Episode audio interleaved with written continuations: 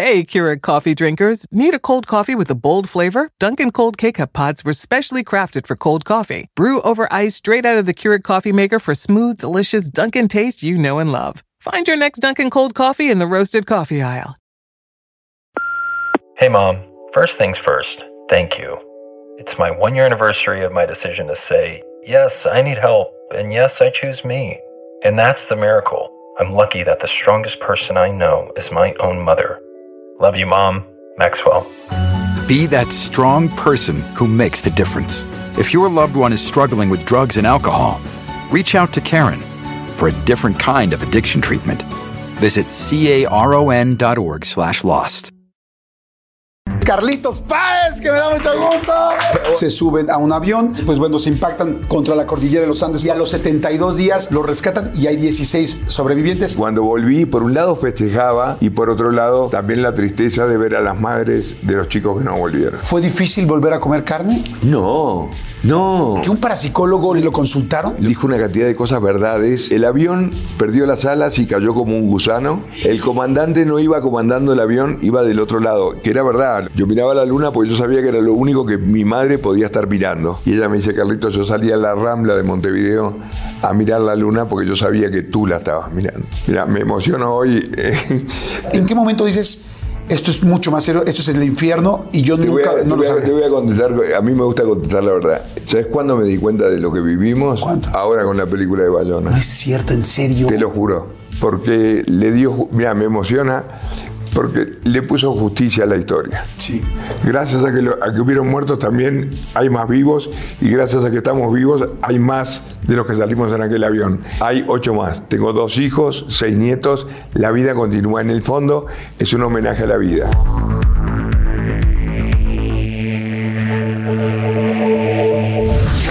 Bueno, eh, en estos momentos, en todo, eh, me gustaría decir que en América Latina, en México, pero afortunadamente en todo el mundo se está hablando de una película. La película es eh, La Sociedad de la Nieve. Obviamente habla de una situación que pasó prácticamente hace 50 años de los sobrevivientes de los Andes.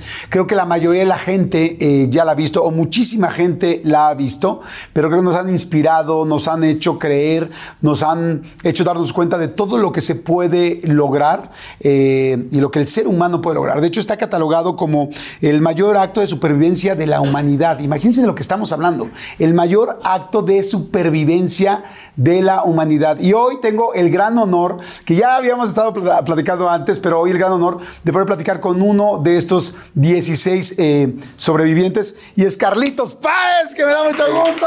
Mi bueno. querido Carlitos, ¿cómo estás? Qué gusto estar contento. Te- te viejo, sigo contento. viendo. Ahora estamos sobreviviendo a la vida. sobreviviendo- Exacto. Sobrevivir a México tampoco es tarea No, tampoco es fácil. ¿no? Tampoco es fácil, Aquí yo ya más de 72 días y en chingue, que no está tan no, fácil. 70 días es mucho tiempo. Como yo digo, lo que pasamos nosotros, fíjate, 70 días te podés poner de novio, casarte y divorciarte. Claro. Es mucho tiempo. Claro, Pero sí. bueno, es un periodo del cual el ser humano se puede adaptar y se puede eh, eh, re- reconfigurar. Digo, yo aprendí mucho en los Andes, la verdad. No, no me quiero Te he dicho, imaginar. yo era un chico de 18 años que no servía para nada. Digo. Te digo algo que te veo ahorita la cara y digo, no, no, si eran galanes. Estos squinkles eran galanes porque te veo galanzón. No, y- eso- ¿Tienes novia ahorita o no? Un poquito mamey, acá. Eso, eso, eso dicen acá en México. No sabes qué gusto me da poder platicar contigo. Tenía muchas ganas. eh, siempre te he admirado mucho. Tuvimos la oportunidad de platicar hace como 6, 7 años y Sí. fue una plática lindísima que Sí, te pude. en Televisa me acuerdo. Ajá, sí. que te pude conocer. Y bueno, pero ahora con esto, esto es una locura. La película, no sé en qué momento estén viendo esta entrevista, pero bueno, eh, gana- ha ganado premios, nominaciones al Sí, Oscar. hoy me clausuramos Venecia. Sí, que no. tuvo 12 minutos de pie el aplauso, que fue un aplauso como el de Chaplin, que fuera el aplauso más largo del mundo. Yo lo vi, yo no podía creer, no paraba de llorar. Eso te Digo, la gente y dije, bueno, ahora es- esto, va a ser un- una bestia de película. Ganamos el premio al público San Sebastián, ganamos en Siche, 12 nominaciones al Goya, ahora estamos nominados al Oscar. No, no, no. Este, Digo, pero lo que pasa es que J. Bayona encontró un camino que es un camino de la justicia. Digo, él le dio voz a los que murieron. Sí. Y eso es importante. Fíjate, no quiero spoilear, pero quien narra la película muere y no es lo común eso que pase. Entonces las familias de los que murieron se quedaron muy contentas con la película y se cierra una grieta natural que había entre los sobrevivientes y las familias. Eso te quería preguntar antes de empezar ya con toda la introducción, pero pues ya tocando el tema. ¿Cómo fue esa situación de de repente regresar y los 16 sobrevivientes? Pero claro, o sea, se fueron 45 personas o había otras cua- tantas familias, más de 20 familias, Claro. que no tenían un sobreviviente. ¿Cómo los vieron a ustedes? Pero claro, pero tú tienes que tener en cuenta que Montevideo es muy chico, nos conocemos todos. Y el día anterior en Montevideo yo había estado con mis, éramos cinco amigos inseparables, de los cuales dos murieron. Y cuando volví, por un lado festejaba y por otro lado también la tristeza de ver a las madres de los chicos que no volvieron. Claro. Entonces se crea, inconscientemente se crea una grieta natural, digo, de que, fíjate que hubieron 26 libros escritos, 9 documentales, 3 películas hechas todos los años hablando de los sobrevivientes de los Andes. Y Bayona, tú- mira, una persona muy querida mía me dijo, Carlitos, qué suerte que tuviste un J. Bayona en tu vida. Wow. Porque le dio, mira, me emociona, porque le puso justicia a la historia Sí. Le puso justicia a la historia. Entonces, tienen tanto valor los muertos como los vivos. Gracias a que, hubieron muertos también hay más vivos y gracias a que estamos vivos hay más de los que salimos en aquel avión. Gracias a que yo estoy vivo hay ocho más. Tengo dos hijos, seis nietos. La vida continúa. En el fondo es un homenaje a la vida. Y eso Bayona lo deja muy claro. Muy Entonces, claro. Me encanta que te, que te sensibilices sabiendo que tuviste un Bayona en tu vida. Y yo creo que para Bayona también debe ser fantástico saber que tuvo un Carlitos Páez en su vida y que también tuvo a todos estos 15 sobrevivientes Sí, yo creo más. que tuvo uno insoportable, porque yo fui insoportable. Ahorita me vas a platicar. Te quiero preguntar de la película, te quiero preguntar de todo. Eh, a toda la gente que nos está viendo, bienvenidos. Muchas gracias por estar aquí en un episodio más. Bueno, pues ya lo saben, eh, por supuesto, sobreviviente de los Andes, pero además empresario, eh, conferencista. De hecho, lo, lo he visto en sus conferencias y son una locura. Escritor. Son muchas cosas las que ha hecho Bueno, pero te voy a decir una cosa, en honor a la verdad, México me abrió los brazos, quizás por una película que hicieron los mexicanos, dirigida por René Cardona en el año 74, que se llamaba Los sobrevivientes de los Andes, Ajá. que por cierto no era muy buena, pues la nieve era de Tergopol, en fin, todo eso, pero esa película hizo que cuando Televisa no tenía que poner, le- le- le- ponía la de Los sobrevivientes de los Andes. Entonces quedó, México la consideran como propia la historia. Sí. O sea que me llaman, yo soy muy ansioso y atiendo yo el teléfono.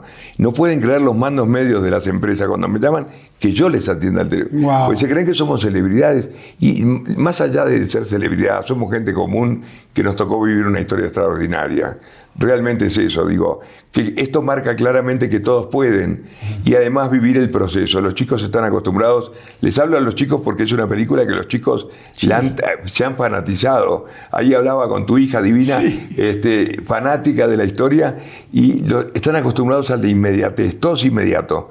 Nosotros tuvimos que vivir un proceso de 70 días sin internet, sin eh, Instagram, sin teléfono, sin nada, pero cumplimos con el proceso. Y el proceso, como dice San Francisco, empieza por hacer lo necesario, luego lo que es posible y terminarás haciendo lo imposible, que fue exactamente lo que hicimos nosotros. Hay un millón de cosas que te quiero preguntar. Para la gente que no ha visto la película, tienen que verla ya. Vayan a verla. No, La eso- Sociedad de eso- la eso Nieve. es obligatorio. Sí, eso es obligatorio. Pero si alguien que está viendo la entrevista no la ha visto, les hago rápido eh, una idea general de lo, de lo que pasó, lo que sucedió en este, pues, este acto de supervivencia. ¿no? Eh, ellos estaban en Uruguay, un equipo de rugby que, que iban a ir a jugar a Chile, se suben a un avión, venían 45 personas, van en el avión, felices, todo tranquilo, muy equipo. Lamentablemente, eh, pues bueno, se impactan contra la cordillera de los Andes por un problema de los pilotos, que ya es todo, una- todo otro tema que te podríamos platicar. Se quedan en el Valle de las Lágrimas, eh, exactamente en los Andes, eh, a 30, 25, 30, 35 grados bajo, eh, bajo Bajo cero, sin nada más que lo que traían en sus maletas. Y ahorita lo platicaremos. Al día 10 parecería que tienen la gran esperanza, pero por un radio se enteran que los dejaron de buscar porque nadie había sobrevivido a esas alturas y a esas temperaturas. Y entonces ahí empieza otra etapa de ellos y resulta que para poder seguir saliendo adelante eh, tienen que comer también parte de los cuerpos, más bien los cuerpos completos de las personas que habían fallecido. Todo lo vamos a platicar, no se preocupen, solo estoy haciendo un resumen general. Y, este, y a los 72 días, algo que pareciera imposible, lo rescatan y ellos, y hay 16 sobrevivientes y después llegan. Eso Yo- es por si no han visto y no saben la historia. te- tengo una conferencia dentro de un rato, no querés ir a darla tú, porque estás, estás- estás- estás inform- estás informado. Estás informado. Oye, lo primero que te quiero preguntar, Carlitos, es ¿qué sentiste cuando viste la película? ¿Qué sentiste cuando tú la viste completa por primera vez? Mira, yo te voy a decir una cosa, no lo condicionamos a J. Bayona en nada, Yo había tenido un diálogo con María Belón, que fue la protagonista verdadera de Lo Imposible, la película del tsunami que dirigió Bayona. Y ella me dijo, mira Carlitos, Bayona es un tipo, es un obsesivo, él hace las cosas tal cual fueron. Y yo le preguntaba de la película de ella, que se había sido así. Eso me dio una gran confianza y creo que la transmití a los demás sobrevivientes y no le toca, no le miramos el guion, no miramos ninguna escena, no condicionamos nada. Solamente una vez viniendo a México, me dice, che, Carlitos, te voy a mostrar un minuto de la película. Y entonces me, me dice, me lleva para una sala que había en el hotel y me muestra un minuto de la película. Y entonces me dice, ¿y? Le digo, J, sos un hijo de puta. Porque me mostró la realidad. Era tan real todo que te juro que hasta el olor sentía de lo, de lo que habíamos vivido. El frío es una película que te transmite todo lo que vivimos. El director de fotografía, que es, por cierto, es uruguayo, que es un monstruo, Pedro Luque, que acaba de ganar un Goya, él, una filmación adentro de un tubo de... Eh, es una cosa de loco lo que hizo.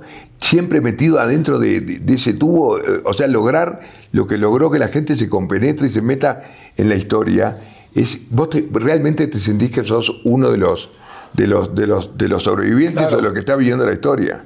Tú, y tú que la viste, tú que estuviste evidentemente en el lugar real y cuando viste la película dijiste, te movió el sentimiento, te, dio miedo, te asustaste, te, recordó, te recordó. Pero qué, ¿cómo? Me dio, la primera vez que la vi estuve 10 días fuera del área de cobertura porque no quise, digo, me encontré con la realidad de vuelta. En, en, Venecia se, se, salvaron de que me levantara y me fuera porque tenía un menisco roto y entonces estaba apretado entre que estaba con el smoking puesto, la alfombra roja y todo, pero me quería ir porque, era, porque realmente es una película muy dura. Digo, yo la recomiendo y obligo a que la vean, pero es una película porque en realidad va más allá de la historia de los Andes. Sí. Va al interior del ser humano y eso me parece maravilloso.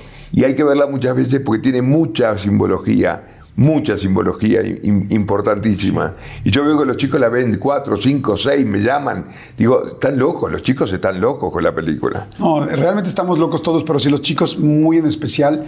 Debe haber sido muy interesante ver que tus hijos, tu gente cercana, tu este, expareja, eh, gente que no vivió eso, pues había escuchado una historia, pero verá tan bien reproducida. Ah, no, eh. por ejemplo, tus hijos, ¿qué dijeron? Es como, papá, lo que me habías contado Está cabroncísimo, mucho más fuerte de lo que pensaba.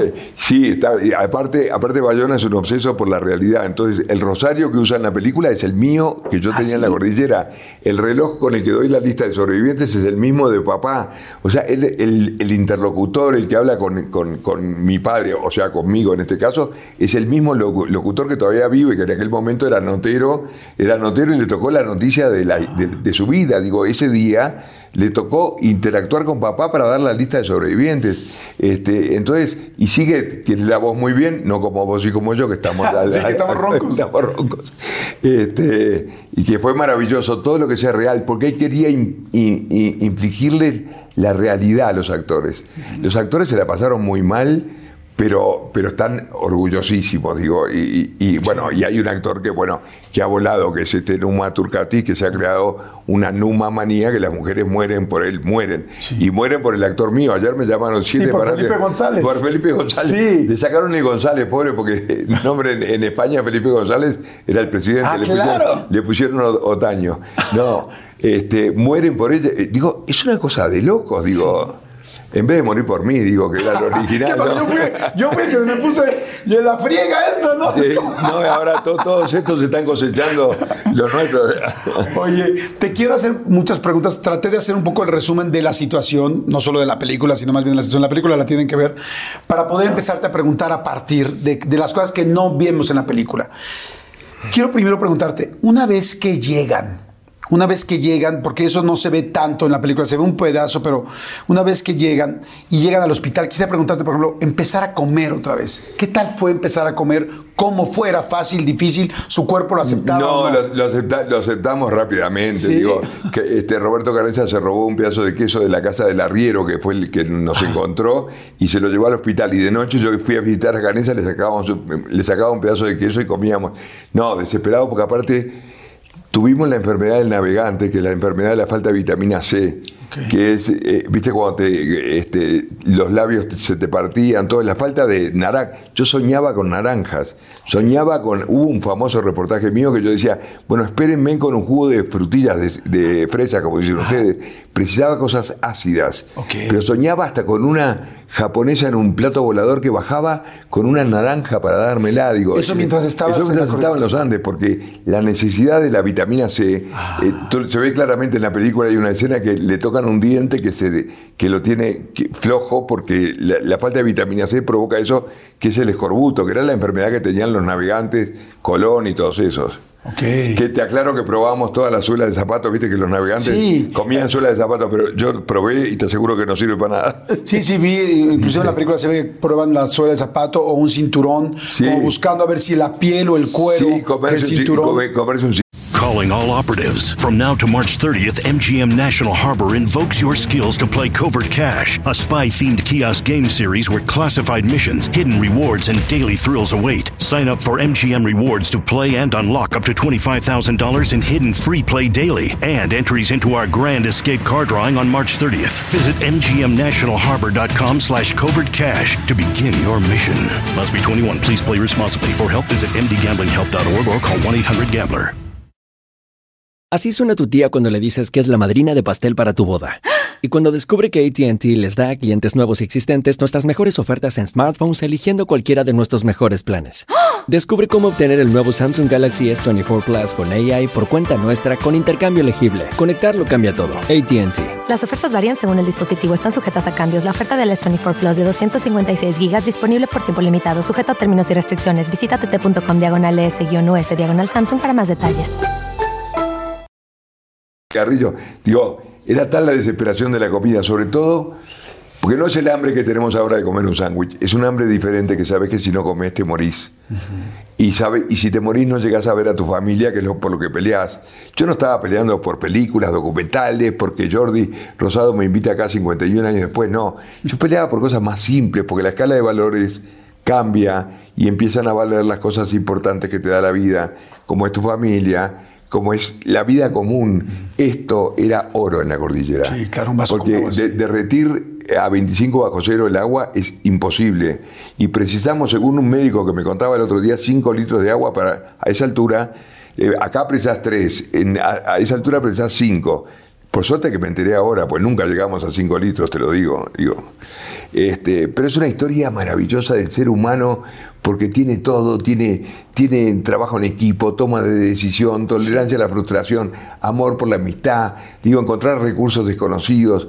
Son las cosas maravillosas que tiene esta historia. Yo soy un apasionado de esta historia, realmente, a pesar de que murieron mis dos mejores amigos y 29 personas más, pero es una historia de homenaje a la vida. ¿Sabes por qué? Porque era más atractivo morirse que vivir. Y de hecho no hay películas de gente viva. Normalmente las películas se hacen post-mortem. Bueno, nosotros ya tenemos tres, te das cuenta que ya somos, ya somos una leyenda. Sí. No, parece, es para venderla en un anticuario la película nuestra, porque tiene 51 años y seguimos hablando de ella. Este, pero la diferencia que tiene con otras historias, por ejemplo, los que escalan el Everest, es gente que se prepara para hacerlo, que toma la decisión, que se entrenan para hacerlo. Nosotros éramos unos niños, unos, este, como dicen acá, unos juniors, o yo por lo menos, un junior que no servía para nada. Es cierto que tenías todavía inclusive una nana a los 18 años. Niñera, niñera, sí que era antes se acostumbraba a que tu niñera se quedara después en la familia y ah. pasaba a ser parte de la familia. Que fue la que me preparó la maleta para ese viaje, porque yo no tenía idea de nada. De, o sea, ella te hizo la maleta. La maleta, sí, porque yo no sabía ni qué poner, ¿viste? Este, entonces, la primera noche, cuando viene el desastre de todo eso, que fue un horror, lo que decía Roy Harley, uno de los sobrevivientes, decía, lo que yo comparo con el infierno fue lo que fue esa noche. Pues primero, la primera noche. La primera noche, porque muchos era su primer viaje en avión. Muchos nunca habíamos visto un muerto. Yo estaba muerto de sed, muerto de frío, muerto de miedo, porque además estaba sin mi mamá sin mi papá y sin mi niñera. Digo, vos pensá, pensá en la situación en el chico de 18 años. Por eso les pido a los chicos que traten de ir a... eh, esta- tengo justo dos conferencias abiertas ahora en el 14 de mayo en, en- en el Blackberry, eh, no sé, creo que es un, Sí, ajá, un auditorio, aquí, y otro en el, en el centro, en, en Monterrey. Bueno, ya se van a enterar. Pero que traten de ir los chicos porque es una historia maravillosa para los chicos. Claro.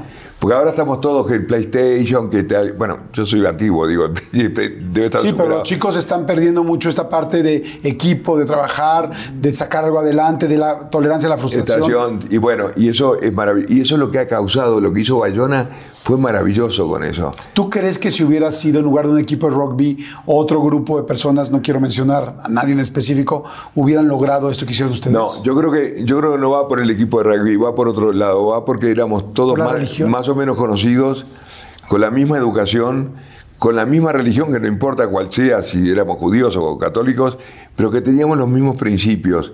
Yo digo que si hubiera sido un avión de línea donde cada cual hincha para su lado, si hubiera sido un desastre, se hubieran muerto todos.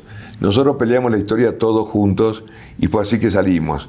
Yo digo, no somos machos, pero somos muchos, digo. Y es verdad, digo, nosotros teníamos un objetivo. Es más, salimos para el lado equivocado. Que eso me parece todavía más brillante. Pero porque estábamos convencidos, el, el copiloto antes de morir había dicho, pasamos Curicó, pasamos Curicó, pasamos Curicó. Y obviamente que le tenemos que creer al copiloto. Es como si tú me llevas a, Claro, a. Guadalajara y me decís, pasamos Puebla, bueno, yo te creo. Y salimos para el lado chileno. Y en realidad estábamos en el lado argentino. O sea que lo que hicieron Nando y, y Roberto es cruzar la cordillera de los Andes con zapatos de, de- No. de rugby. Digo, no, una locura, digo, pero con un trabajo en equipo notable. ¿Sabes qué me encanta? Que he visto entrevista de todos y, este, y me encanta porque todos hablan bien de todos. O sea, porque ya podría haber también muchos momentos de protagonismo. Yo hice esto, yo hice tal. Sí se menciona lo que hizo cada quien, pero todos hablan fantástico a los demás. Y cuando los escucho hablar, digo, pues claro, por eso pudieron hacer ese equipo para salir adelante y hacer las cosas mucho, pues fuera de lo natural. O sea, porque hicieron lo extraordinario. Mirá, un cuento gracioso. Este, eh, la primera vez que volvimos a los Andes, volvimos 11 de los sobrevivientes y Nando Parrado no fue, pero nos mandó una carta, nos dejó una carta para que la leyéramos en la tumba donde está enterrada su madre y su hermana. Y eh, una carta muy emotiva, que no importa el contenido, pero lo que importa es la postdata. Decía, chicos, si se llegan a perder las salidas para el otro lado. ¡Qué increíble! Sí, no, es verdad, digo, eh, nosotros no podíamos creer, digo, porque fíjate vos que quedó esa cosa de la equivocación. Pero la, la gente quiere vivir historias perfectas y no se trata de historias perfectas, se trata de historias con pasión, historias con actitud. Y esta es una historia que tiene actitud, tiene humildad, tiene pasión. No porque seamos humildes, porque como yo digo, soy casi un argentino de, de- de arrogante. pero no, pero es que, es que lo que pasa es que cada vez que nos la creíamos, Dios nos pegaba un garrotazo. Sí. Papá siempre decía que el obstáculo era su mayor estímulo y la vida sin obstáculos no tiene sentido. Claro. Y nosotros la lucha nuestra fue permanente contra el no. Fíjate vos, primero el accidente, recibir la noticia de que no te buscan más, tomar la decisión de alimentarte de tus compañeros muertos, la avalancha. Cuando vino la avalancha no podíamos que- creer que Dios nos daba una cuchillada por la espalda. Este, después con el tiempo aprendés de que, de que en realidad lo que nos estaba enseñando que el camino era por abajo, que había que pelearla. Después, encontrar la cola y no poder hacer funcionar la radio. O sea, siempre fue el no, pero nosotros al no le dijimos que sí. Sí, encontraron siempre el como si. Siempre sí. Y bueno, y, oíme, todos tenemos experiencias, tenemos el día 10, como digo yo, el libro que yo escribí, que justamente es el peor día de nuestra historia, pero que es donde cambia, la convertimos en oportunidad. Eso te iba a decir, por ejemplo, en el momento en que es el día 10, se enteran que ya no los están buscando. ¿Eso fue volver a vivir o fue morir? No, no, no, eso fue justamente dejar de sobrevivir para empezar a vivir. Porque hasta ese momento estábamos esperando a que, a que la ayuda venga del exterior. Y ahí pasamos nosotros al frente, en el sentido, no es verdad de que los helicópteros nos encontraron a nosotros, lo que sí es verdad es que nosotros fuimos a buscar los helicópteros. Este, Es cierto. eh, y por eso es un concepto, es un mensaje muy poderoso para todos, que muchas veces uno está en un estado de confort esperando que la solución venga de afuera y no es así, uno tiene que salir a buscar. Kennedy lo decía, John Kennedy decía, no preguntes lo que el país puede hacer por vos, pregúntate lo que tú puedes hacer por el país. Claro. Y es verdad, a veces uno está en un estado tranquilo, está en un estado de confort y bueno, este, eh, no es así. No es Oye, así. ¿qué pasa ahora cuando te subes a un avión? ¿Has tenido alguna mala experiencia? Que alguien te diga algo, se asuste, se sí, no. preocupe. Una vez una señora me dijo, este, porque el avión no salía, estaba con las puertas cerradas motores prendidos, Y cuando se crea esos silencios, porque el capitán no avisaba porque no salían, empezaron los pasajeros, no, debe ser un problema climático, decía uno, el otro decía, no, debe ser un problema este, mecánico. Y todos hablando, y de repente una señora enormemente grande se da vuelta con una cara de mala onda y me dice, tenía que venir usted para que haya problemas en el avión. Y yo le contesto, señora, lo mejor que le puede pasar a usted es que yo venga en este avión. Claro. Porque por cálculo de posibilidades este avión no se va a caer y si se cae, yo sé cómo se hace para salir de acá. claro. Este, no, porque claro, porque bueno, y cuando, bueno, ahora que me encontré viniendo de Panamá, una cantidad de gente que me reconoció, que fotos, bueno, vendrán todos tranquilos, porque acá las posibilidades de que se caiga son Sí, ya mínimas. es dificilísimo. No, ya dos veces. No, no, y dificilísimo. bueno, como dices tú, y si se cae, él sabe qué hacer, Y- ¿no? Exactamente. Estaba, estaba leyendo que la gente que los rescató en los helicópteros, cuando van por ustedes, eh, dicen, este, se empezaban a mover los helicópteros y que preguntaban, ¿es normal? Canesa, ¿es normal? Sí, sí, sí, es, este, es normal. Y que después, 20 años después, dijeron, fue el peor viaje de nuestra vida. O sea, estaba a punto de caerse otra vez el helicóptero de las malas condiciones. Tanto es que el primer rescate lo hacen dos helicópteros y dejaron un tercero de backup porque pensaron que se podía caer, porque los helicópteros estaban volando por encima de lo que la fábrica, suponte, la fábrica te dice 4.000 metros, estos estaban a 4.300 metros volando, o sea que este, hicieron un rescate fantástico, una locura, este, y ahí es justamente cuando el coronel Morel Donoso, que, que era, que había sido amigo de mi padre, repasamos la lista de sobrevivientes y él la transmite al cuartel general y en el cuartel general había un militar que escribía la lista como un autómata y en ese momento llaman de Radio Carve de Montevideo, piden para hablar con papá que estaba ahí y le piden que dé la lista de sobrevivientes. Que es el papel que me toca a mí Ah, en, en la, la peli- en película. la película, que, que me tiñeron el pelo de negro, mi hija me decía, pareces, pareces el dueño de un prostíbulo, papá. Oye, yo, el sobreviviente de los Andes, ¿no? Y mi, mamá, y mi hija diciendo, No. pareces este, No, me, ¿no? me hicieron bajar 17 kilos porque me pusieron entrenador del Real Madrid este, durante un año. ¿Un año? Un año estuve de régimen, sí, y que después ya me lo Para preparar el- para, para, para adelgazar. Y, y en pocos días me los engordé de vuelta, pero bueno, eso está Pero, no, pero es un proceso. Fíjate que para, para trabajar una hora, un minuto diez. Mi actuación en la película es un minuto diez, pero como es tan icónico ese momento, porque es el momento que están marcando los que viven, están marcando también los que mueren, y en ese momento aparecen los helicópteros, que es un momento para mí maravilloso de la película, digo. Que en teoría, bueno, por lo menos lo que yo sé, confírmamelo, cuando tu padre está leyendo la lista de los sobrevivientes, como no sabía todavía si tú estabas en ella, eh, en un libro dice que pusieron la una hoja encima y iba descubriendo Iba de- uno iba- por uno. iba descubriendo- sin saber si tú estabas. Sin saber si yo estaba. Yo estoy en la lista real, yo estoy en quinto lugar. Ok. En la lista de Bayona de la película estoy en el puesto número 14 porque él quería sembrar esa, esa cuestión de, de, expectativa.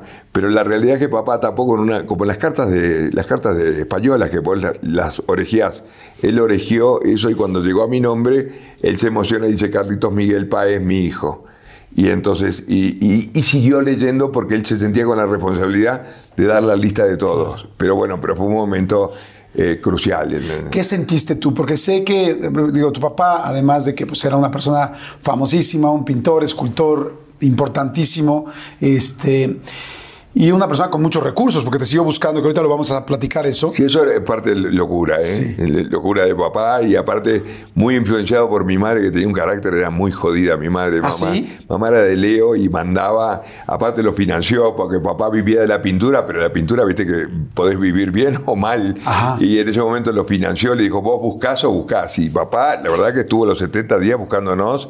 Mamá también fue a caballo a buscarnos, este, aparte creyendo en lo que había dicho un parapsicólogo holandés. Eso, eso te iba a decir, que un parapsicólogo le, o sea, más bien lo consultaron. Lo consultaron, sí, Croisset, se llamaba Gerard Croisset, que era el parapsicólogo de la reina, y, y el parapsicólogo dijo una cantidad de cosas verdades y otras mentiras. Dijo, el, el avión perdió las alas y cayó como un gusano por la nieve. Nunca lo van a encontrar por aire porque el avión es blanco. El comandante no iba comandando el avión, iba del otro lado, que era verdad, los comandantes, siempre el comandante va del lado izquierdo, este iba del lado derecho. Lo describió, dijo, es uno gordo que tiene una vena eh, fuerte. Dijo, y hay en las cercanías un pueblito con un gran cartel que dice Danger.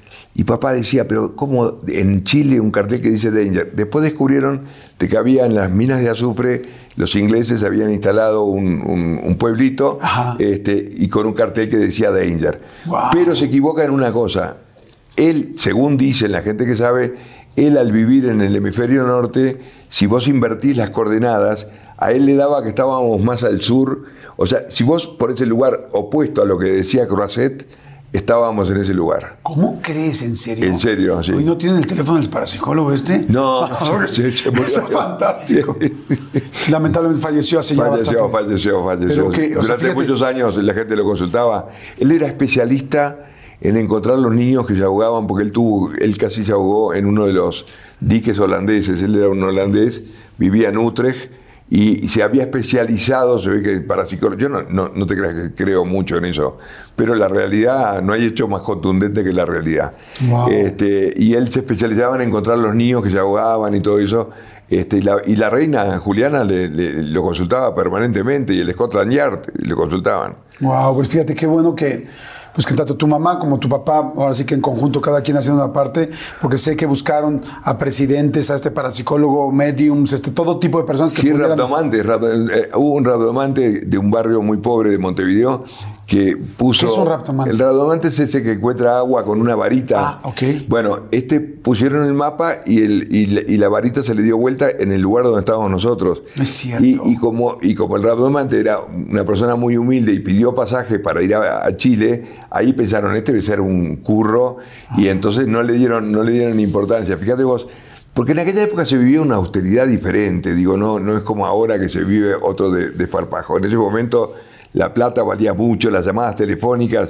Yo me acuerdo que para pagar las llamadas a Holanda de, de mi madre se hizo una colecta eh, general porque eran millones, y no es como ahora que tenés WhatsApp. Digo. Claro. Oye, pero fíjate qué interesante.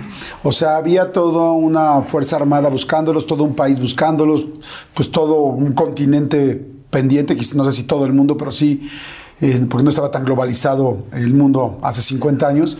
Pero las dos personas que buscaron con sensibilidad, la persona del agua y la persona, esta persona, el parapsicólogo, eBay Motors es tu socio seguro. Con trabajo, piezas nuevas y mucha pasión, transformaste una carrocería oxidada con 100.000 millas en un vehículo totalmente único. Juegos de frenos, faros, lo que necesites, eBay Motors lo tiene. Con Guaranteed Fee de eBay, te aseguras que la pieza le quede a tu carro a la primera o se te devuelve tu dinero. Y a estos precios, quemas llantas y no dinero. Mantén vivo ese espíritu de Ride or Die, baby, en eBay Motors. ebaymotors.com. Solo para artículos elegibles se aplican restricciones.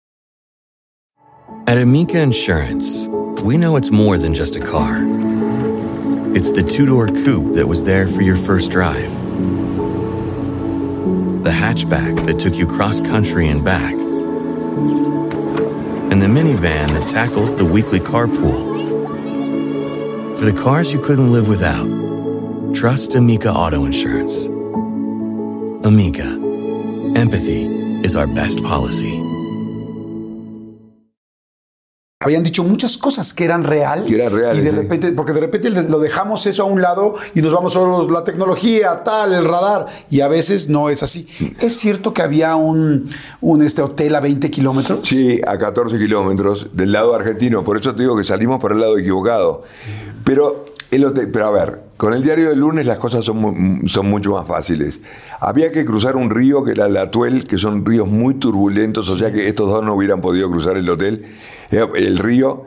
Este, porque tampoco se veía el hotel al otro lado. Si vos ves el, el hotel del otro lado del río, te mojás, te empapás y cruzás. Claro, sí, pero no sabías no sabías, sabías, si, si- si se tiraban al agua y se ahogaban, eh, en ese momento estaba el deshielo que es muy turbulento, entonces era, y estos estaban, mm, estábamos todos re flacos, re este, débiles, y bueno, pero la historia es así, ¿viste? La historia es esta historia, este, que es una, la verdad, yo estoy...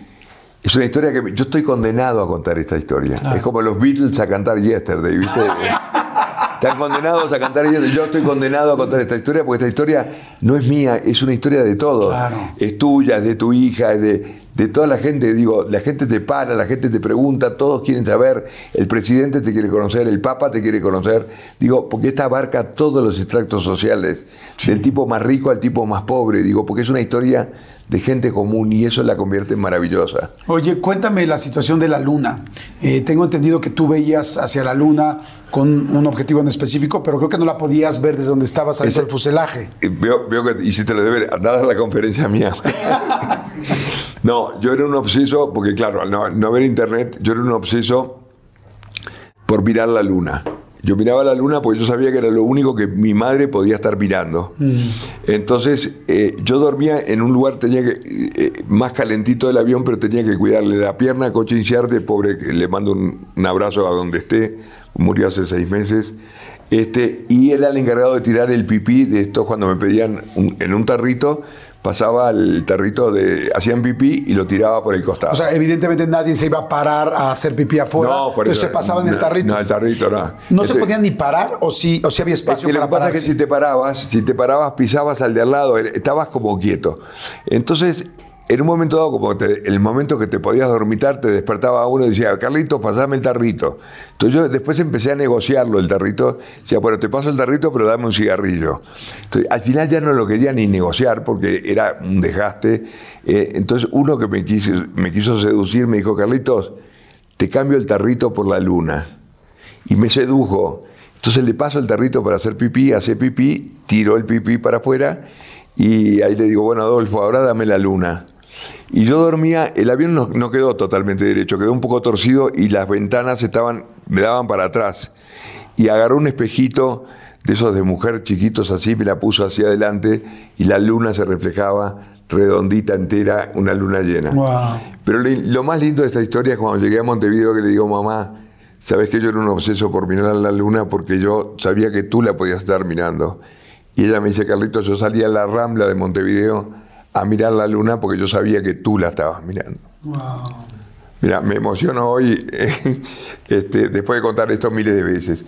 Después papá, que era un gran creativo, escribió un libro que se llama Entre mi hijo y yo la luna, este, porque justamente el vínculo que nos unía, pero la verdadera historia es, la historia con mi madre, digo. De hecho, bueno, ahora hay dos productoras que están atrás de hacer la película de mi padre, de la búsqueda, pues es una película que también, este, un padre, eh, lo conocían en Chile como el padre loco que busca el cabro perdido. Este, porque estaba loco, la cordillera si tú la cruzás, decís acá no vive nadie. Un tipo que busca con esa obsesión durante 70 días y además se le da, porque la posibilidad de que yo estuviera vivo eran de 1 a 3. O sea, se le dio, digo, te- este, porque podía haber pasado que, que no me encontrara, que yo estuviera muerto, era, que era lo lógico. Y bueno, es una- son historias. eh, papá escribió ese libro, Entre mi hijo y yo la luna, que es una maravilla, eh, un poco en homenaje a todos los chilenos que lo apoyaron en esa búsqueda insensata, porque era algo insensato.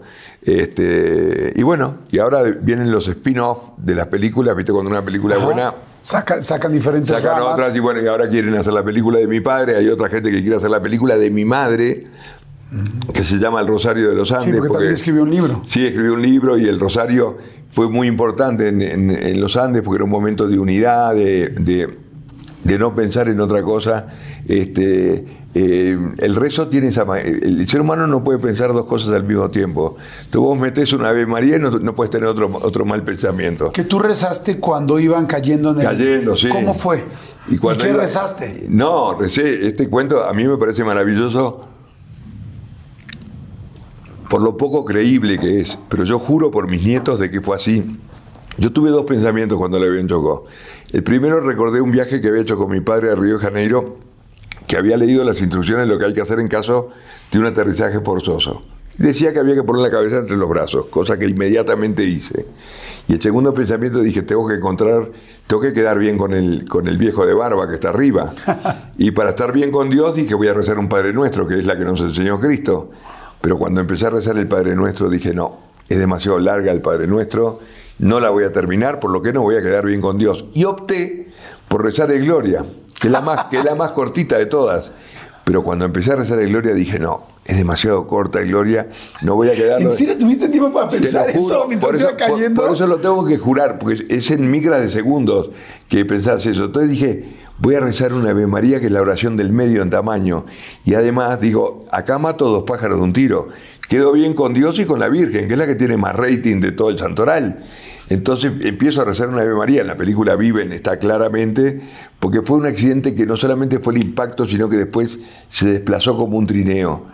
Pero a lo largo de esa Ave María muchas cosas pasaban, el avión que se partía al medio, el frío más brutal que entraba, el caos más absoluto, el griterío, todo lo que te puedas imaginar. Mira, para que tengas una idea, cuando se detuvo el fuselaje finalmente, que todos los asientos se fueron para adelante, yo quedé apretado entre los fierros y cuando logro sacar las piernas me encuentro con Roberto Canencia que estaba al lado, le digo, che Roberto, esto es lo, fíjate para que veas la infantilidad, esto es lo que se llama un desastre. O sea, yo no tenía la idea de lo que era un desastre. O sea, todavía estabas como jugando un poco. No, porque mi vida, mi vida había sido una vida cómoda. Entonces no- no- la definición de desastre no la tenía en mi cabeza.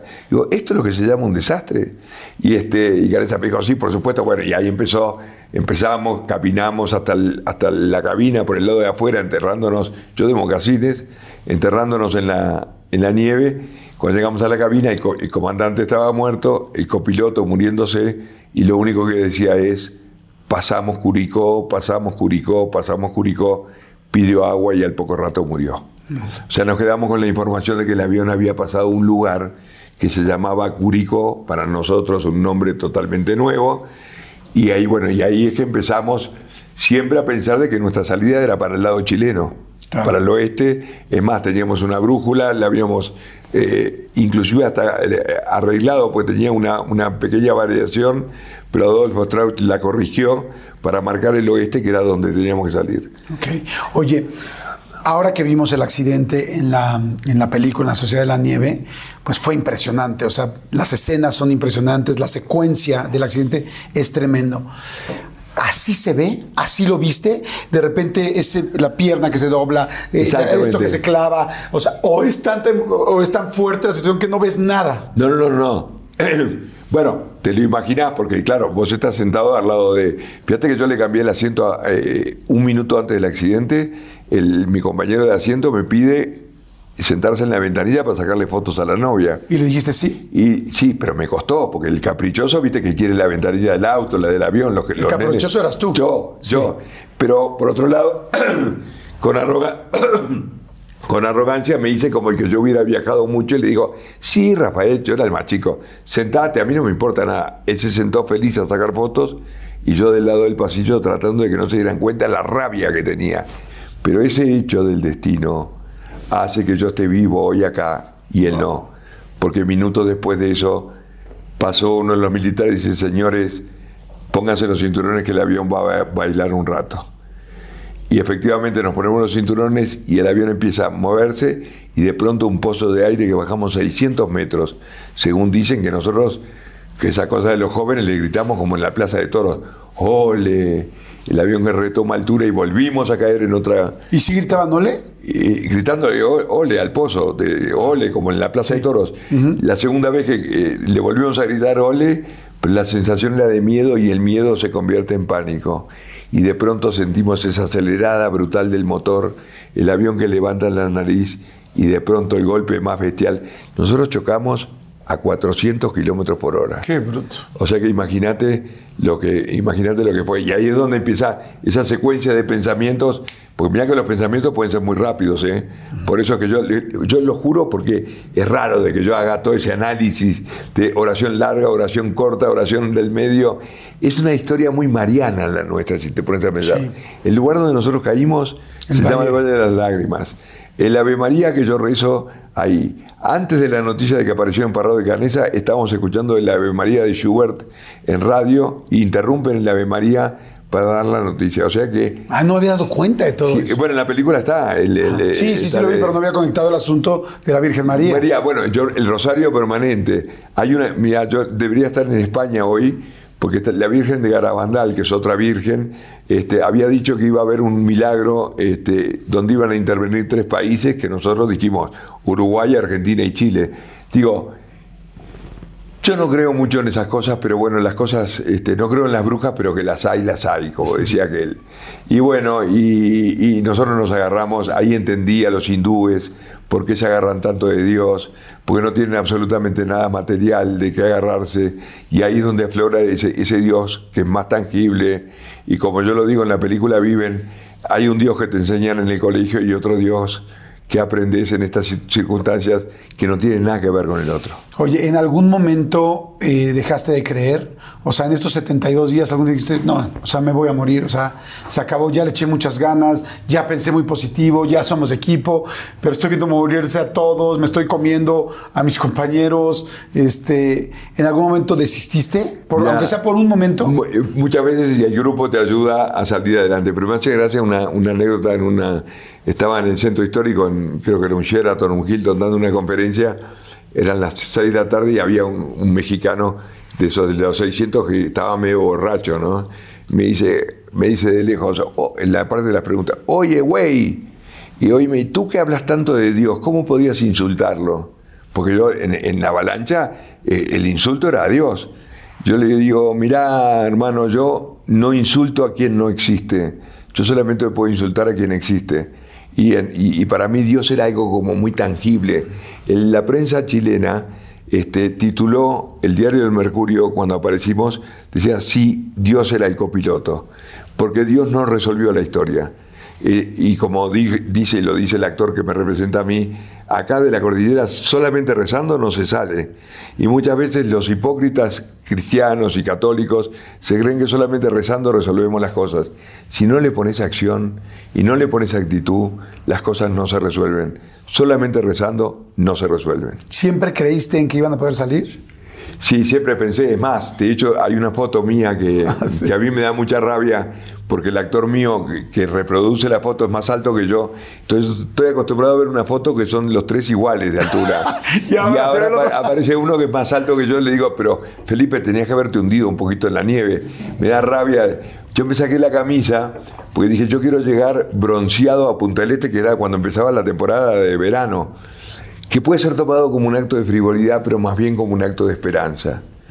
Yo era un poco el Claro, era como un poco manifestar, creer que sí voy a que- llegar. Que, sí voy a llegar. Era- yo era el personaje, como el- aquel personaje de La vida es bella, la película para mí más maravillosa del mundo, que en el medio del drama más brutal, en el campo de concentración, él con el humor y con la inconsciencia les hacía creer a los otros otras historias. Y yo hacía lo mismo en los Andes. Es más, una historia que ahora están los, los TikTok que, que la repiten, este, que en el medio de la avalancha, cuando estábamos tres días, le, digo a Roberto Canesa, hoy es el cumpleaños de mi hermana. Cuando lleguemos a Montevideo vamos a ir a un asado, a hacer un asado en Casapuelo, que es una casa que hizo mi padre, que es muy famosa. Te dice, Carlitos, ¿qué pensás en eso? Mirá cómo estamos. Digo, bueno, con esa mala onda no te voy a invitar. Vos no sabes el dolor que le provoqué a Canesa el, el desinvitarlo. El desinvitarlo de algo que ni siquiera sabían si iba a suceder. No, que ni siquiera. No, pero después Canesa hizo gestiones con los otros para que yo lo volviera a invitar. Y ahora en los TikTok y todos eh, dicen, che, ¿y el asado lo invitaste a Canesa? Los TikTok son muy graciosos, digo.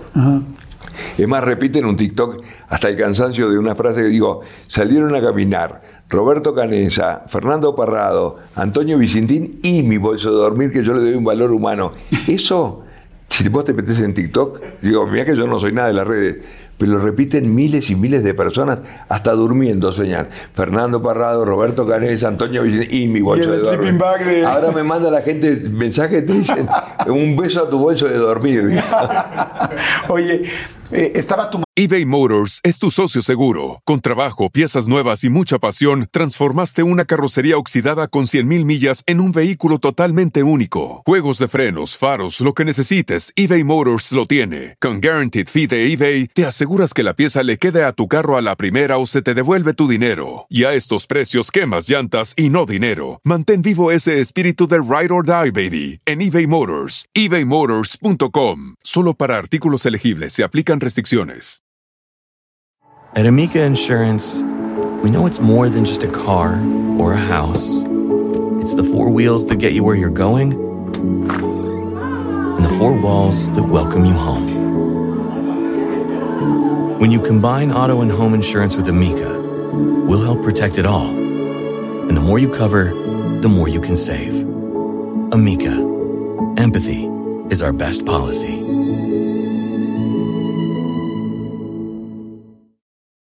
¿Maleta? ¿Encontraron tu maleta o no? Mi maleta quedó, de entrada quedaron tres maletas adentro de la parte delantera y, no sabes lo que me dolió. Cuando abrieron la maleta, porque todo el mundo repartirse las cosas, yo tenía un saco de Pierre Cardin que me había regalado papá, que yo lo iba a estrenar en Chile, y lo rompieron, lo abrieron así para taparle las piernas a- al que me había cambiado la ventana porque había quedado inutilizado.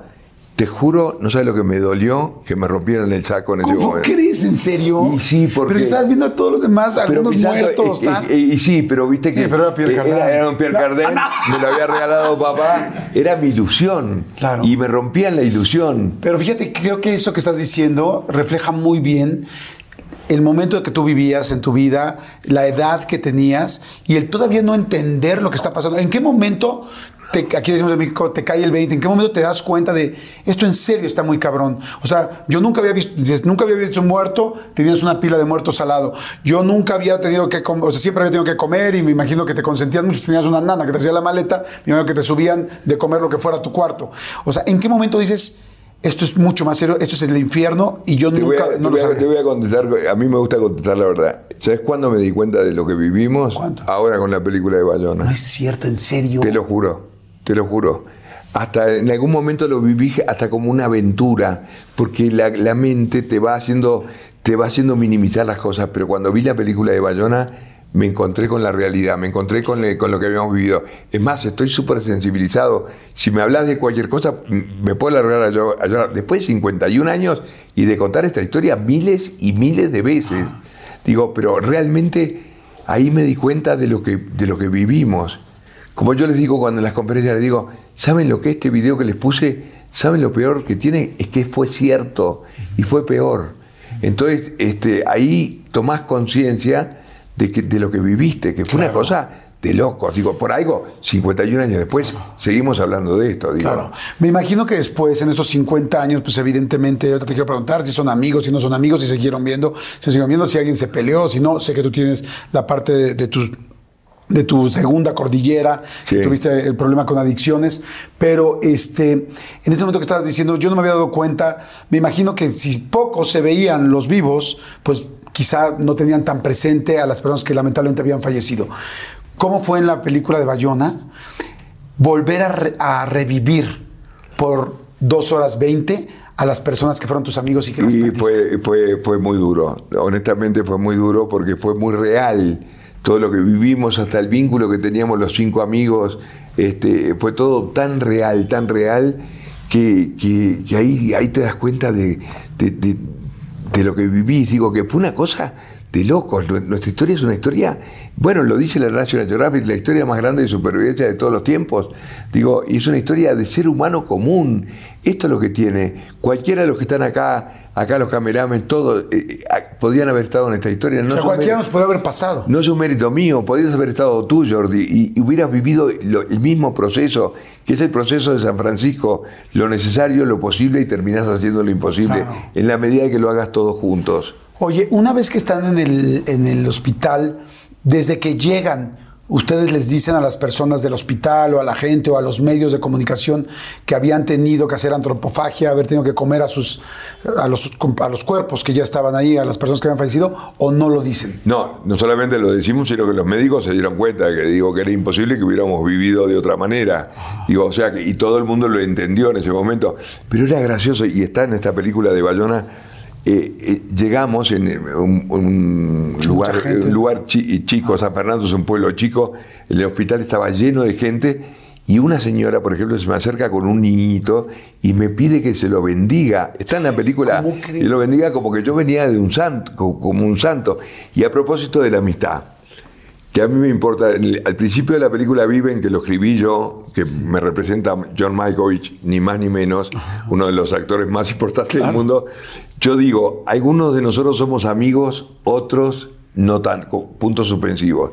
Y Canesa me dice, Carlitos, nosotros tenemos que transmitirle al mundo que éramos todos amigos. Yo digo, no, Carenza, nosotros no tenemos que transmitirle al mundo nada. Más que la realidad. Pues yo soy amigo tuyo, pero no soy amigo del otro, porque la relación que tenemos es la relación que vos tenés con tus compañeros de clase. Con algunos sos amigo, con otros sos menos amigo, con otros no los querés ni ver, porque en ese momento tuvimos todos juntos por la historia. Pero yo tengo que contar la realidad. Yo no puedo contarte una novela rosa, 16 apóstoles que bajamos de la, de, la cordillera predicando el, con el rosario. No, esto, la novela rosa para mí no me va, a mí me va la historia real. Me, encanta que, digas las cosas como dijiste, oye, ¿en qué momento te diste cuenta? No me di cuenta, me di cuenta en la película. O sea, es muy interesante porque dices, claro, era algo tan serio y tan fuerte que quizá también de repente te nubla y te hace vivir como si fuera otra y historia. Te hace vivir como que fuera una aventura, eh, una aventura, este, porque además estabas peleando tanto por vos que yo no lloré a mis amigos en la cordillera, pero cuando llegué a Montevideo empecé a llorar y no, no paré nunca más. ¿Cómo fue, por ejemplo, cuando no tuvieron nunca una agresión o una molestia de parte de las otras familias? No. Porque de repente llegan 16 personas, pero se fueron 40 chicos y, y nada más regresan 16. Las otras familias en el momento que se enteran, por ejemplo, de, que pues habían tenido que comer los cuerpos de los otros compañeros, ¿cómo reaccionan las otras familias? No, no, no, no tuvieron ninguna agresión para nada. Lo, único que una, la madre de uno de los que murió, que era amiga de mi madre, le dijo, Madelón, prefiero por este momento no verte. A, a tu mamá. A mi mamá. Porque mi hijo murió tres veces. Murió cuando se cayó el avión, Murió cuando murió, que murió en la avalancha, y murió cuando aparecieron los chicos. Y cuando yo me enteré que no estaba. Que no estaban. Porque ellos, el sentimiento natural le hubiera sido que no hubiera aparecido nadie. Si tu hijo no, no aparece, que no hubiera aparecido nadie. Eso, eso es natural, digo. Y yo creo que la gente tiene que vivirlo lo, natural. Yo me ponía en el caso del revés. De, digo, si hubiera sido mi padre, digo, y a mí me hubiera molestado de que hubieran vivido unos y otros no. Claro, esa es la realidad. E, esa, esa grieta que se creó naturalmente, este, Bayona la Sierra con esta película. Fíjate que es importante en un mundo que está agrietado entre ucranianos y rusos, entre palestinos e israelíes. Creo que esta película es una película muy sana para, para, para que habla de la unidad, que eso es lo que más importa, de que todos unidos podemos salir adelante. ¿Cómo fueron los siguientes días después de que ya salieron del hospital, después de que les alimentaron, después de que los rescataron? Pues porque también médicamente, físicamente me imagino que estaban muy golpeados, pero ¿cómo fue el reincorporarse a la sociedad? ¿Cómo fue la parte mental, psicológica? Y bueno, fue un momento, fue, bueno, los momentos más felices de mi vida fueron esos 8 o 10 días de, después de que aparecimos. Este, mi madre me llevó en aquel momento no estaba de moda los psicólogos, pero me llevó a un psicólogo para. Y el psicólogo este, que era el más importante de Uruguay, dijo: eh, Madelón, Carlitos tiene un carnet de salud mental aprobado. ¿Un este, carnet de salud mental, aprobado? Sí, porque habiendo vivido esa historia y viéndome razonablemente bien, bueno, tú, tú, dirás, tú dirás mejor que nadie cómo estoy, pero digo, es una historia muy dura que nosotros la pudimos soportar gracias a que teníamos un carnet de salud mental aprobado. Este, y por supuesto que aparece, tuvimos más problemas con alguna prensa amarillista que se centraron en el tema, en el tema de la antropofagia. Pero ese tema perdió vigencia perdió vigencia. Ninguna de las empresas, las grandes empresas, Procter Gamble, eh, las grandes, este, General Electric, me contrata para hablar de la antropofagia, me contrata para hablar de trabajo en equipo, de toma de decisión, de tolerancia a la frustración, adaptación al cambio, encontrar recursos desconocidos. O sea que el tema de la antropofagia es un tema menor. Es más, yo hace setenta y pico de conferencias que les pregunto, digo, ustedes, les pido por favor que me contesten con honestidad, ¿alguno de ustedes no lo hubiera hecho? Nunca nadie me levantó la mano. Es más, te lo pregunto a vos. ¿Vos no lo hubieras hecho? Lo hubieras hecho. Por supuesto que sí. Porque querés la vida. Pero además tenía lógica sobrevivir, la otra persona ya no está, yo sé que es algo fuerte, me gustó mucho inclusive muchas de las... Em, pues eh, los diálogos los diálogos y lo que piensan y lo que decían de, de si Dios dio su cuerpo y su sangre, ¿por qué no hacerlo nosotros? Eh, me voy a las cosas físicas. ¿Fue difícil volver a comer carne? No, no, a un uruguayo no le puede decir eso. Me pasó un cuento muy gracioso. En Costa Rica me invita el Banco eh, Nacional de Costa Rica a dar una conferencia y la noche anterior me llevan a una comida con siete, con los siete directores y yo. Y a los siete directores le traen un pedazo de carne y a mí me traen una cosa de verduras. Yo le digo, pero, ¿pero por qué? ¿Por qué a un uruguayo, un uruguayo lo único que hace es comer carne? Digo, nosotros vivimos, eh, uruguayos y argentinos, eh, a mí que, no me, que, los, que los mexicanos me, me presuman los tacos, el tequila o lo que sea, pero la carne no. La carne es nuestra, digo, no, no, no.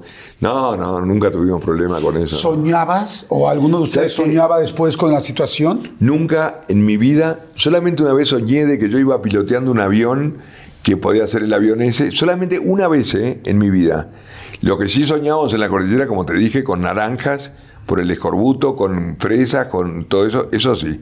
Pero con la historia, es más, yo fui a terapia mucho tiempo, pero no fui por los Andes.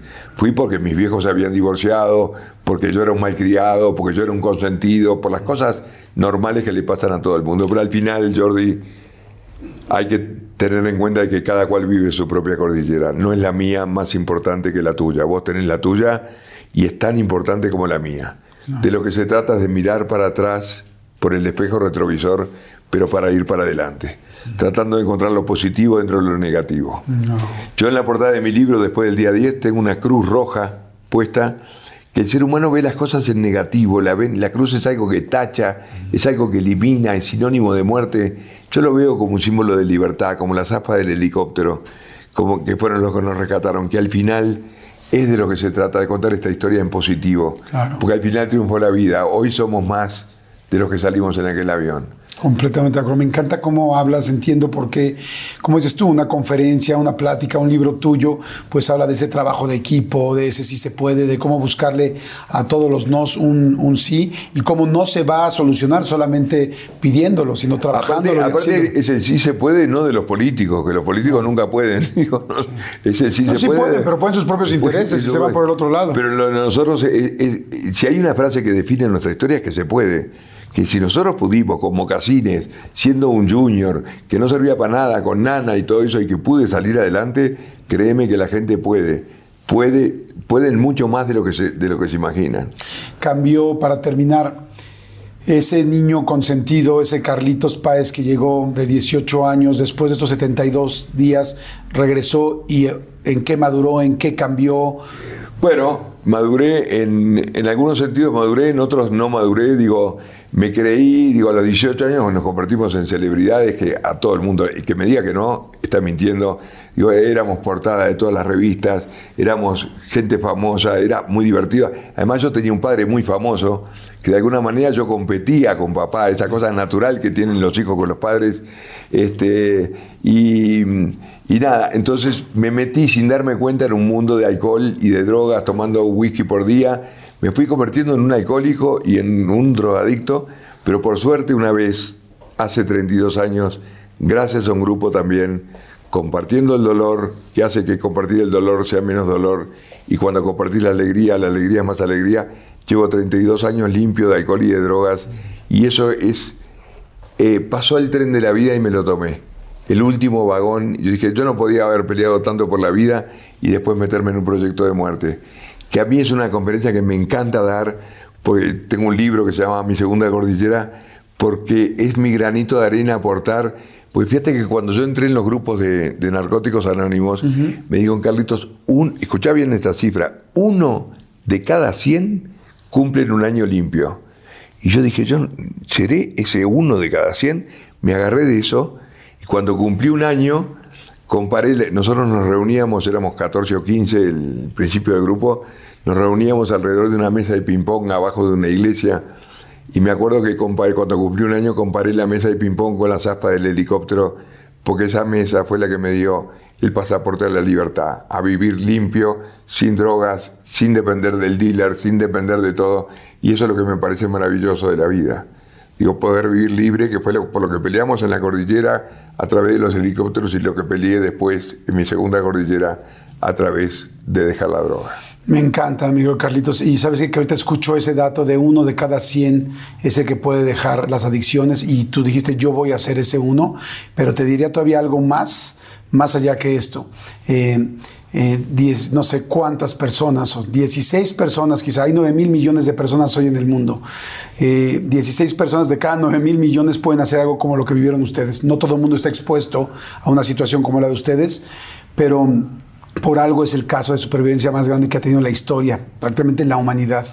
Eh, tú bien lo dices y me encanta cómo lo comentas, cualquiera de nosotros hubiera podido estar ahí, no somos extraordinarios, hicimos algo extraordinario, pero cualquiera lo podría haber hecho, pero sí yo les agradezco a todos tus compañeros, agradezco a toda la gente, lamentablemente las familias y las personas que, que fallecieron, pero sí nos han dado un ejemplo de vida. Hoy en esta entrevista has dicho cuatro o cinco eh, frases, cuatro o cinco enseñanzas que yo creo que son importantísimas para eBay Motors es tu socio seguro. Con trabajo, piezas nuevas y mucha pasión, transformaste una carrocería oxidada con 100.000 millas en un vehículo totalmente único. Juegos de frenos, faros, lo que necesites, eBay Motors lo tiene. Con Guaranteed Fee de eBay, te aseguras que la pieza le quede a tu carro a la primera o se te devuelve tu dinero. Y a estos precios, quemas llantas y no dinero. Mantén vivo ese espíritu de Ride or Die, baby, en eBay Motors. ebaymotors.com. Solo para artículos elegibles se aplican restricciones.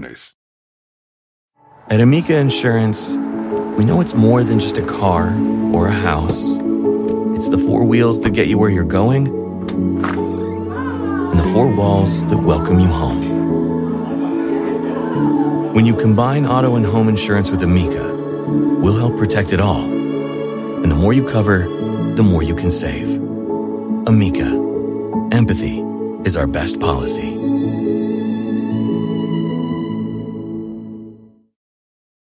La vida y, y te lo agradezco, te agradezco mucho porque Bien. nos dieron un ejemplo fantástico a, la- a la- a todo el mundo. Solamente a nosotros nos llaman los héroes de los Andes y todo, todo eso es bolazo.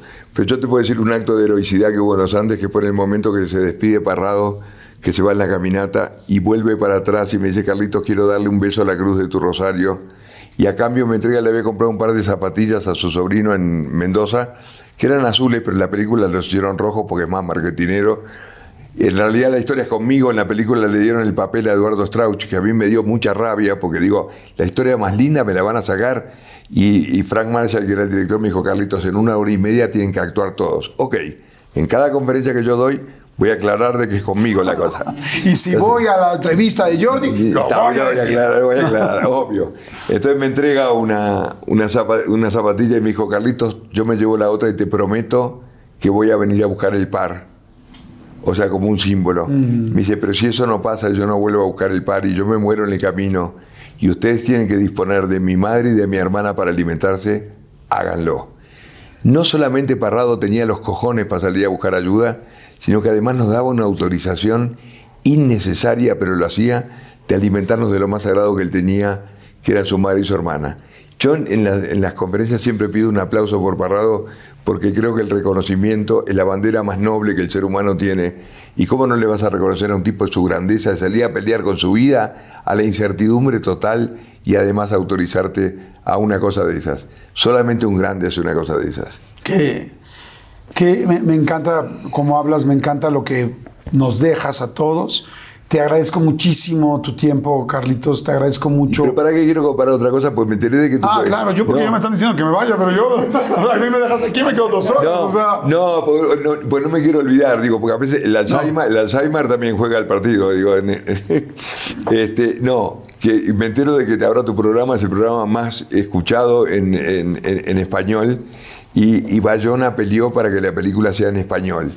Peleó, tuvo 12 años peleando para que Netflix lo financiara para poder hacer una película en español y en uruguayo porque llevó un coach para que les enseñe a los argentinos, que son muchos, son actores argentinos, para que les enseñen a hablar en uruguayo. Porque los uruguayos y los argentinos tenemos, eh, ustedes no se dan cuenta, pero tenemos una diferencia en, en- en- En el acento, en- en el acentos. acento y en, los dichos y todo eso. Pero les puso un coach para que hablen en uruguayo, como dicen acá. Este, y eso me parece maravilloso, eso habla de la realidad, eso habla de la pureza, eso habla de la... Porque lo otro, Hollywood, Frank Marshall fue una película muy buena, una película muy respetuosa, pero era muy Hollywood. Ethan Hawke, eh, John Malkovich, eh, le criticaban de que estaban todos con los dientes perfectos, que se lavaban los todos. eh, digo, esta película es real. Sí. Así que qué bueno que estés vos en español, digo, este eh, número uno, y que bueno, y que Bayona va a ser el número uno, esta película va a ser una película, es una locura. Yo, como dije, no la recomiendo, yo los obligo a que la vean. Yo te agradezco muchísimo el tiempo, te agradezco la confianza, te agradezco la sinceridad, porque creo que eso es lo que hizo también que ustedes pudieran salir adelante como lo hicieron, siendo auténticos, siendo reales, siendo un equipo. Me encanta y cada vez que he tenido la oportunidad de verte en una conferencia, me encanta todo lo que dices y todo lo que hay extra en las conferencias que dices sobre cómo pues deliberarte un problema, cómo decidir rápidamente, cómo adaptarse, cómo aceptar la frustración. En la vida andamos y nos frustra si no llegó el Uber, nos frustra si no tal, nos frustra si no está la comida que queremos, todo lo queremos controlar y de repente la vida te tiene que enseñar que no se controla nada y que solamente tienes que fluir, trabajar, tener esa esperanza y tener esa fe y voltear a ver esa misma luna que posiblemente la otra persona que te da esa esperanza la está viendo también en tu caso. Afortunadamente así fue. Y te quiero, te quiero obsequiar algo eh, que, que creo que representa algo interesante de lo que pasó.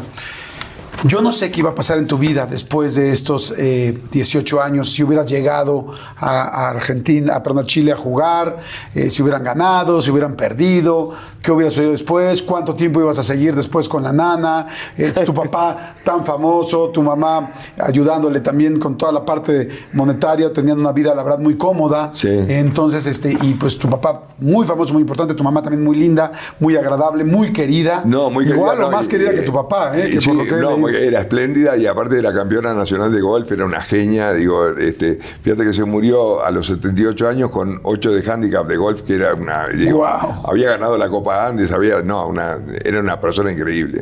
Te digo, no sé qué hubiera pasado después en tu vida y de realmente, pues nunca lo vamos a saber porque hubo un evento en medio. Un evento que parecía catastrófico, tremendo, mortal y ya decir mortal, estamos hablando de algo definitivo al 100%. Sin embargo, empezó otra vida. Y te quiero regalar esto, que trae tu nombre aquí arriba, porque me encanta, eh, dice Carlitos Páez, y creo que representa un poco lo que pasa, lo que pasó en tu vida y lo que pasa en la vida de muchos.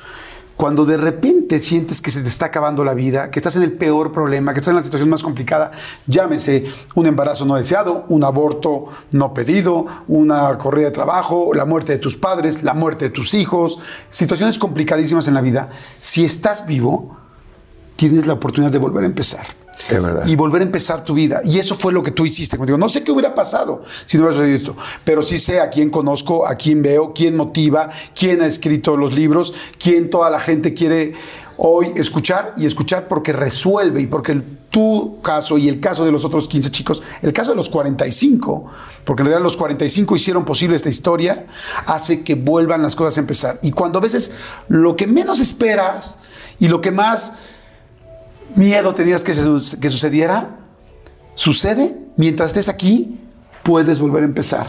Y hoy, a esta edad y en este momento que estamos en esta plática, hay una nueva película, hay muchísima gente.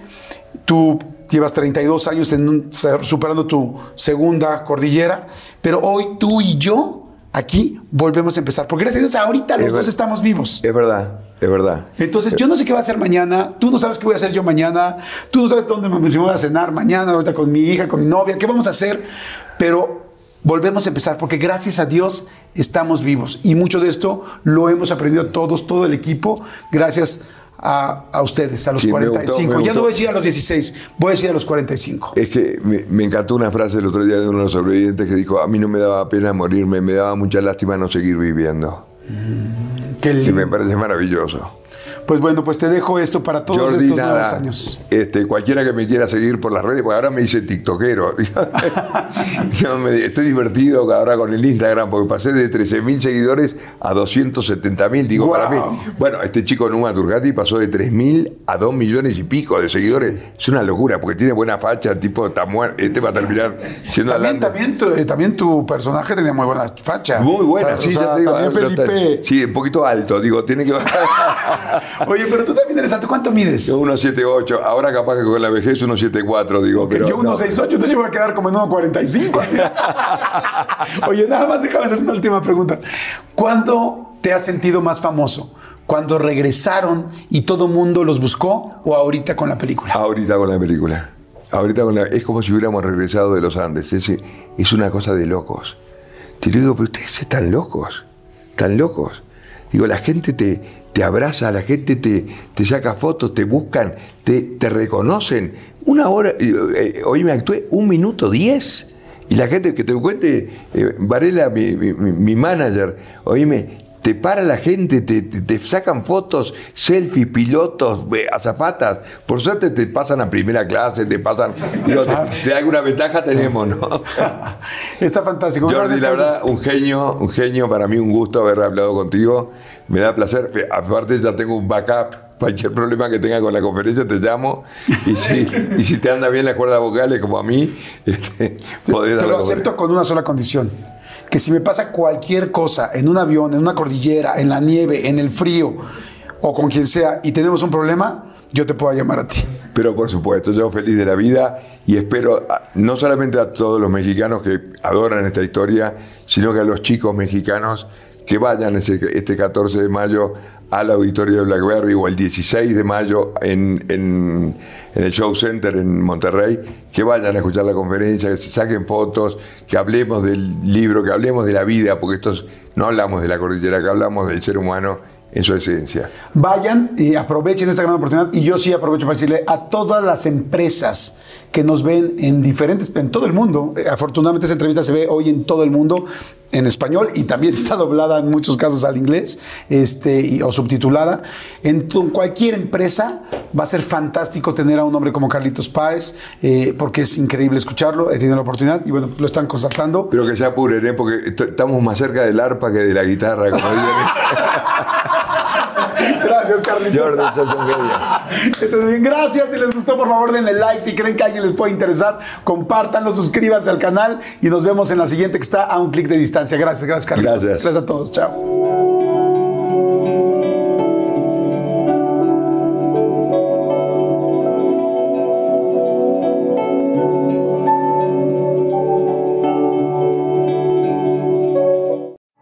At Amica Insurance, we know it's more than just a car.